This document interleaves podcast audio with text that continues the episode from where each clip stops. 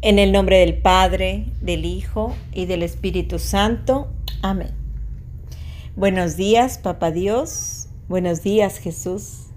Buenos días, Espíritu Santo. Y buenos días, Mamá María. Querida familia del cielo, agradecemos que estén aquí a nuestro lado para inspirarnos pues esa confianza en que no vamos solos por esta vida que ustedes siempre estarán ahí para escucharnos, para guiarnos y para atender todas aquellas necesidades en nuestro diario vivir.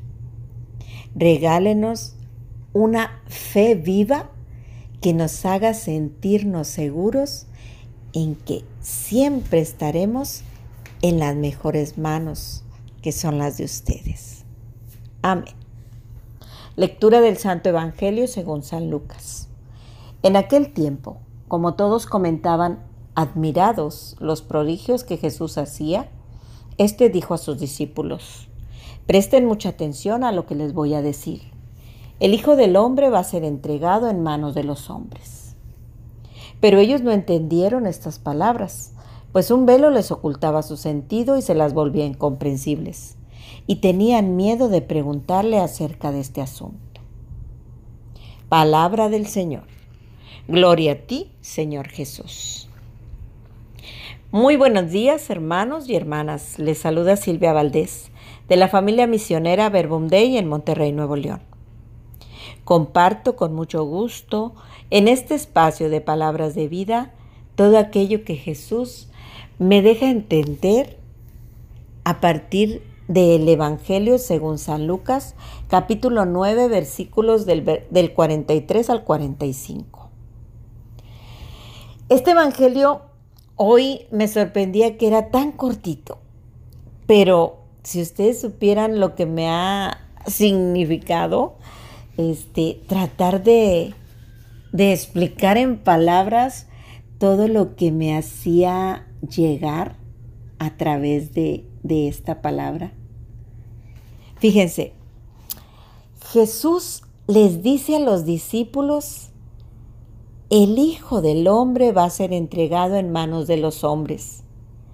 Pero se los dice en medio de un contexto en el que tanta gente está tan admirada de todo lo, lo que hace Jesús de que hace milagros, de que cura enfermos, de que de que sana paralíticos y cojos y, devuelve la vista a los ciegos, de que expulsa demonios. O sea, Jesús ha ido haciendo una y otra cosa y, y cada una tan, tan sorprendente, resucitar personas como la hija de Jairo. O sea, tantas y tantas cosas, multiplicar los panes, alimentar a tanta gente teniendo solo cinco panes y dos peces. Imagínense tanto que solo podría haberlo hecho el Hijo de Dios. Pero luego Jesús les dice, el Hijo de Dios va a ser entregado en manos de los hombres. ¿Y qué hicieron los discípulos? Pues no entendieron qué les estaba diciendo. Pero no entendieron, una, porque no era el momento para que lo entendieran. Y dos, porque también tuvieron miedo de preguntarle sobre este asunto. Los paralizó el miedo. Entonces dijeron, mejor así lo dejamos. Mejor no le preguntamos porque si ha hecho tantas cosas tan maravillosas, pues ¿cómo es que va a ser entregado en manos de los hombres?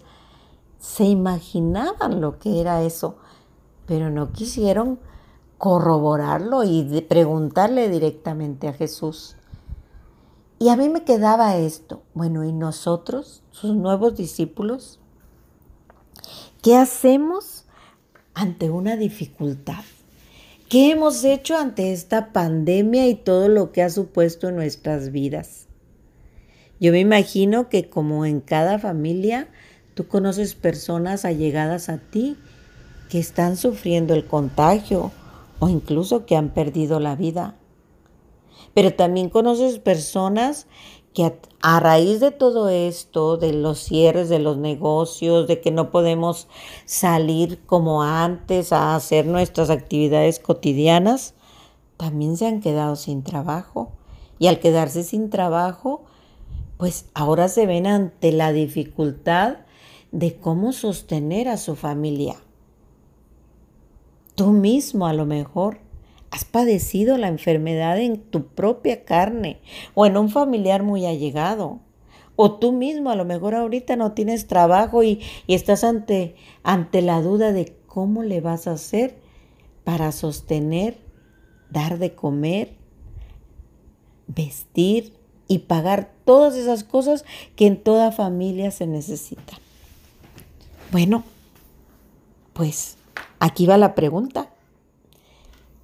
¿Qué vas a hacer? ¿Te vas a quedar callado como lo hicieron los discípulos? ¿O te atreverás a preguntarle a Jesús? Miren, un cristiano lo que hace se acerca a su maestro, porque el maestro es quien le va a enseñar. Ahora, tenemos que tener en cuenta que esta vida está llena de altibajos.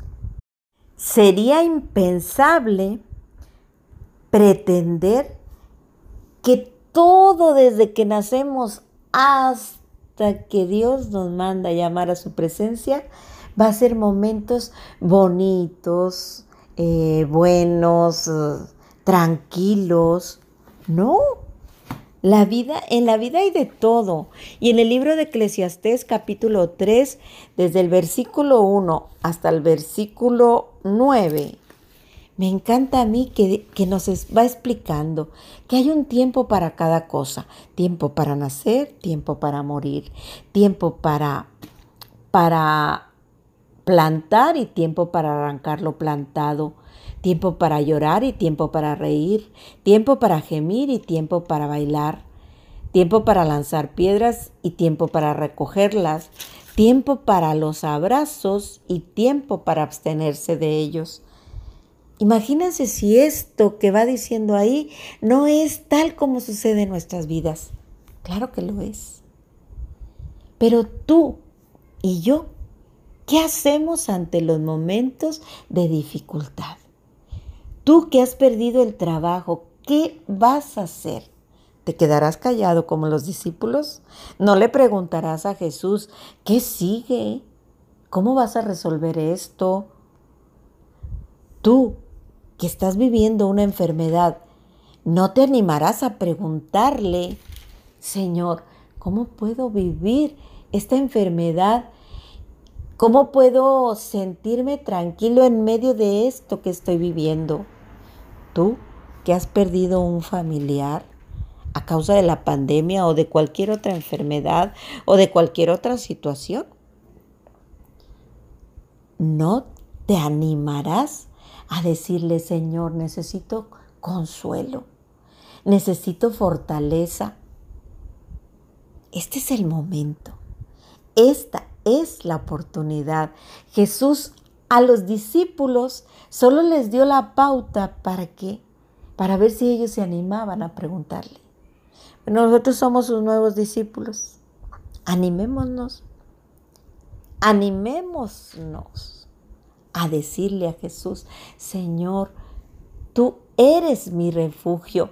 Y en esta situación específica que estoy viviendo ahorita, en esta enfermedad de mi padre o de mi hermano, en esta pérdida de empleo de mi esposo o de mis hijos, en este dolor tan grande que siento, ¿qué hago, Señor? acércate y confíale a Él. Y verás cómo obtienes todas esas respuestas que estabas esperando.